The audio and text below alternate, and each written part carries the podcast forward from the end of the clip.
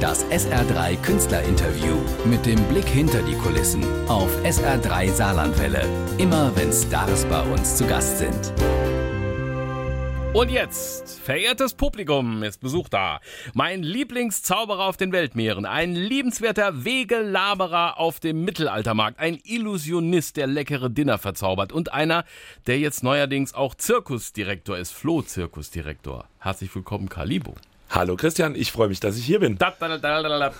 Also nicht irgendein Flohzirkus, der Flohzirkus Tonga. Korrekt. Da bist du jetzt der Chef. Genau, und zwar, ich bin ja nicht erst seit neuestem Flohzirkusdirektor, sondern meinen ersten Flohzirkus habe ich ja bereits äh, 2009 gegründet, habe aber jetzt Anfang des Jahres, oder Mitte des Jahres, muss ich dazu sagen, äh, den Flohzirkus Tonga übernommen. Das ist Deutschlands größte Flohzirkusmanege, der über 20 Jahre in Deutschland, Österreich, in der Schweiz, also eigentlich auch europaweit unterwegs war und der ist jetzt in meinem Besitz und wird durch mich ja, weitergeführt. Menschenflöhe Sensation. Also ein Traditionsunternehmen. Ähm, welche Nummern bietet so ein Flohzirkus? Auf welcher Fläche? Also wir haben, also Fläche ist ein Überseekoffer, wenn mhm. du so möchtest. Das ist ja. also schon, für einen Floh ist das schon ein Haufen Strecke äh, zurückzulegen, wenn du überlegst, wie klein die sind. Also da muss der schon einiges machen. Und wir haben natürlich wahnsinnige Attraktionen. Ja, es ist wirklich, wir haben also auch monatelang studiert und äh, gearbeitet. Ich bin da ja jetzt auch relativ versiert. Ähm, habe mich ja mit der Ausbildung und des Trainings des äh, Pulex Spektakulus des Zirkusflohs ja schon jahrelang auseinandergesetzt und wir haben wirklich unglaubliche Nummern. Also wir haben Betty Labelle zum Beispiel, das ist eine Zirkusfloh-Dame, äh, die ist früher im berühmten Pariser Flo Berger aufgetreten. Echt? Ja, die arbeitet bei mir als Hochseilartistin und auch als Trapezkünstlerin übt sich jetzt mittlerweile auch schon im Wagenlenken. Das ist ja so der Klassiker, mhm. dass die Flöhe kleine Wagen ziehen und hat auch schon das ein oder andere Mal Hannibal, den eigentlich derjenige, der den Streitwagen bisher immer gezogen hat, schon im Rennen geschlagen. Ja. Ich habe ja schon auch nachgelesen. Also Flöhe haben ja eine unglaubliche Sprungkraft. Äh, wenn ein Mensch so springen könnte, wie ein Floh wird er so hochkommen wie der Kölner Dom. Das ist richtig. Ja ja.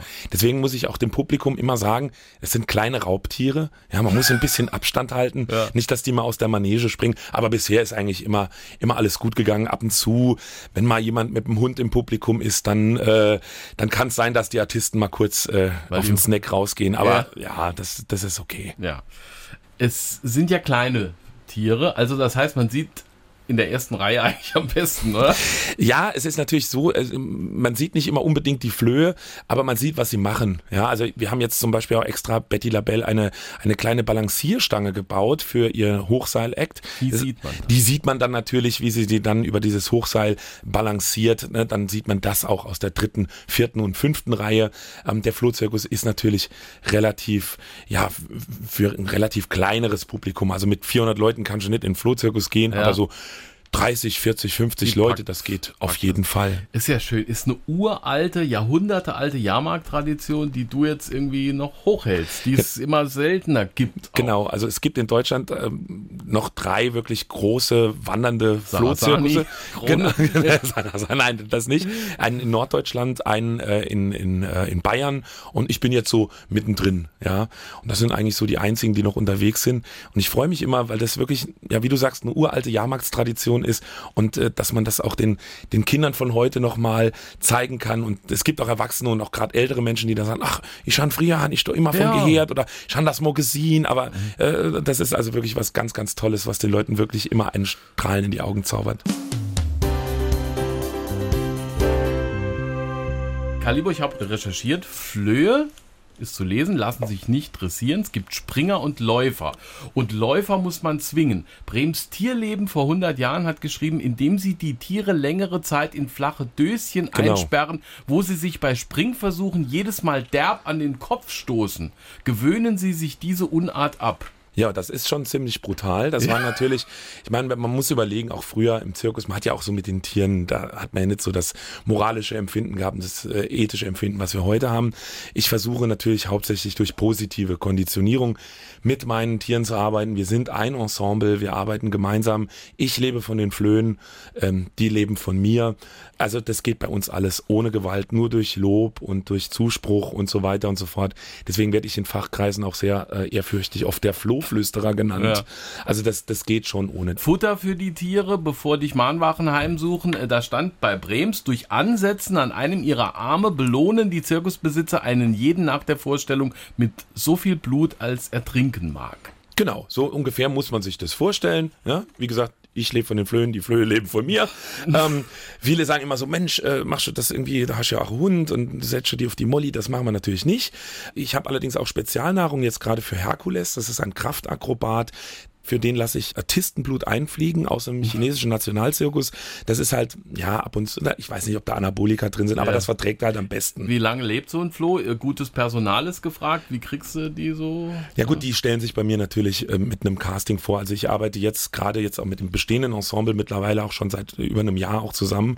Die waren vorher auch schon in meinem kleinen Flohzirkus, mussten jetzt natürlich die neuen Nummern einstudieren. Ja. ja. Wie weit wird erklärt äh, bei der Show, was mit echten Tieren passiert? Passiert oder ob vielleicht weiß ja nicht, irgendwie auch ein, bist ja auch Zauberer. Genau. also, ich sag mal so, äh, ich denke, dass äh, von vornherein klar ist, dass das, was da gerade passiert, einfach ein großer Spaß ist, für groß und klein natürlich.